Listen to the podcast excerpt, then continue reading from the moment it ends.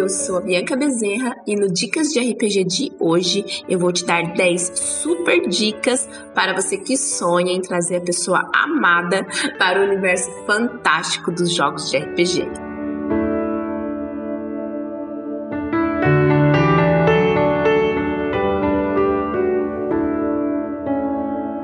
Tenho certeza que você, RPGista, já vivenciou ou já presenciou algum atrito entre casais quando um dos parceiros precisa deixar o amado em casa para jogar um RPG com os amigos.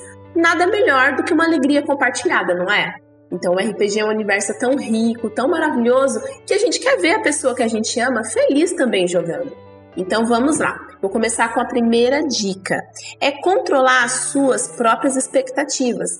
Porque às vezes a gente pensa assim: nossa, RPG é algo tão legal, eu me divirto tanto, eu tenho certeza que a pessoa que eu amo vai se divertir também. Mas nem sempre é assim.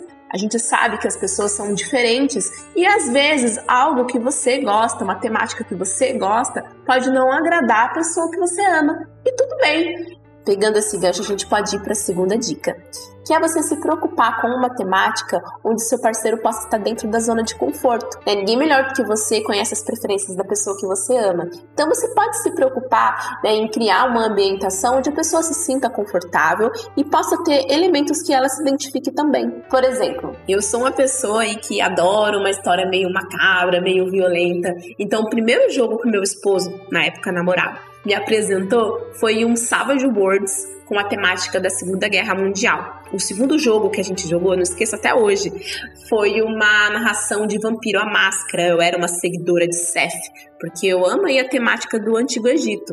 Então, a primeira impressão, dizem, né, que a primeira impressão é a que fica. Então, sempre é bom você se preocupar com essa questão.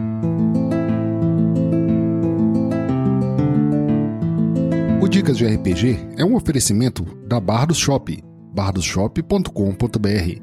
Acesse e atualize já o seu guarda-roupa.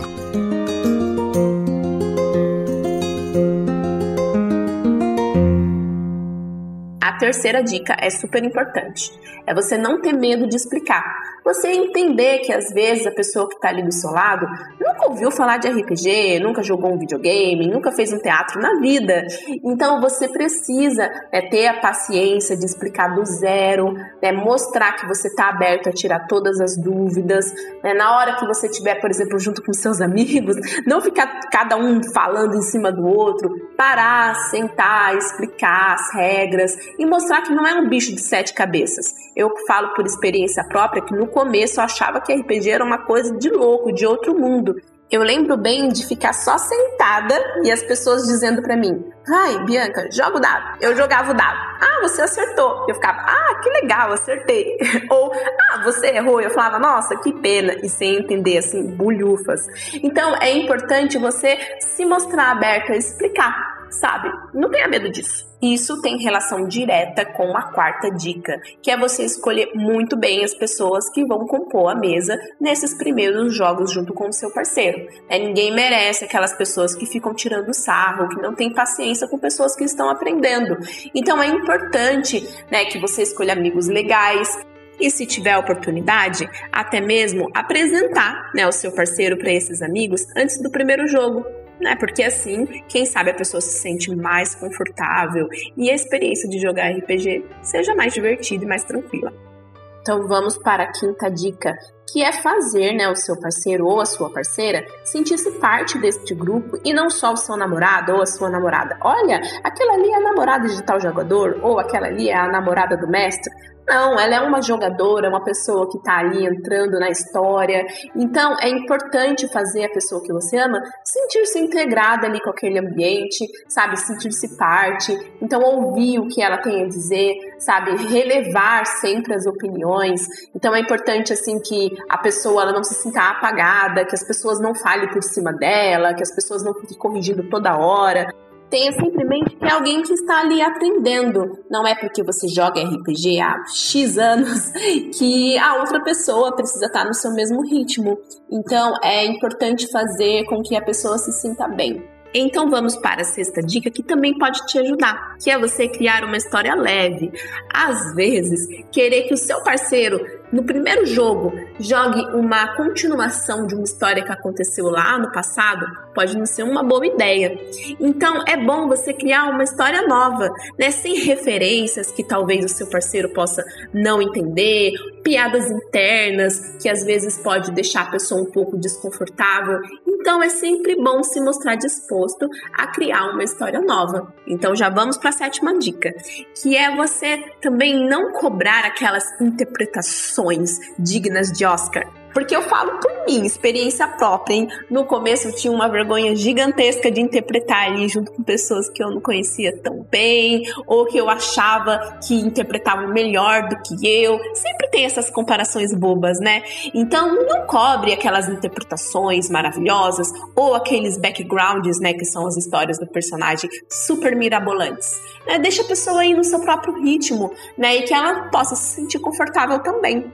A oitava dica é um conselho para você que está ouvindo este podcast. Saiba ouvir melhor a pessoa que está ali do seu lado. Em vários quesitos aí do seu relacionamento, mas já que a gente está falando de RPG, né, saiba ouvir críticas. Às vezes, você que joga há anos RPG e seja super experiente, possa ter sim questões que pode aprimorar tanto se você for o mestre ou se você for o jogador. Então saiba ouvir críticas, né? saiba compreender os pontos de vista que sejam diferentes dos seus. Então já vamos aí para a nona dica, que é você mostrar-se disposto também aos hobbies do seu parceiro, porque a relação é uma via de mão dupla. Então, pensa só comigo. Você não acha que o seu parceiro pode ter hobbies, atividades, jogos ou qualquer outra coisa que você também não possa gostar? Se você pensa, poxa vida, o RPG é tão legal, eu tenho certeza que a pessoa que eu amo vai amar e vai entrar de cabeça. Às vezes, seu parceiro também só está esperando a oportunidade de mostrar algo que ele goste. E sabendo que você é compreensivo, que você também está aberto a novas possibilidades, ela também se sinta melhor e entrar aí de cabeça dentro do RPG. Ufa, chegamos na décima e última dica. É importante respeitar os limites e compreender caso a pessoa não goste. Se você seguiu todo esse passo a passo, você mega se dedicou e mesmo assim a pessoa não gostou, saiba que isso é algo normal, inerente do ser humano. Às vezes ela pensa, hum, isso aí não é para mim, joguei, mas não tô afim de continuar. Não fique se sentindo a pior pessoa do mundo. Mas olha, não desista facilmente, hein? Você pode aprimorar, você pode criar outras histórias, você pode convidar em outras oportunidades. Respeite o momento que vai dar tudo certo.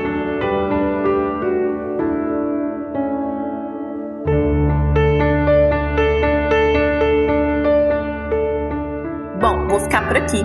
Acho que já falei demais e espero de verdade que esses 10 pontos possam te ajudar a criar mais um RPGista, né? Que a pessoa que você ama não pense igual eu lá no passado, que RPG é um bicho de sete cabeças, que tem vários cálculos, algo mega difícil. Não, que RPG é feito para ser algo divertido, que possa trazer prazer, felicidade, é que por meio do RPG a pessoa até consiga se soltar mais, fazer novas amizades. Isso que é muito importante, né? Siga esse passo a passo, mantenha a sua originalidade, que eu tenho certeza que vai dar tudo certo.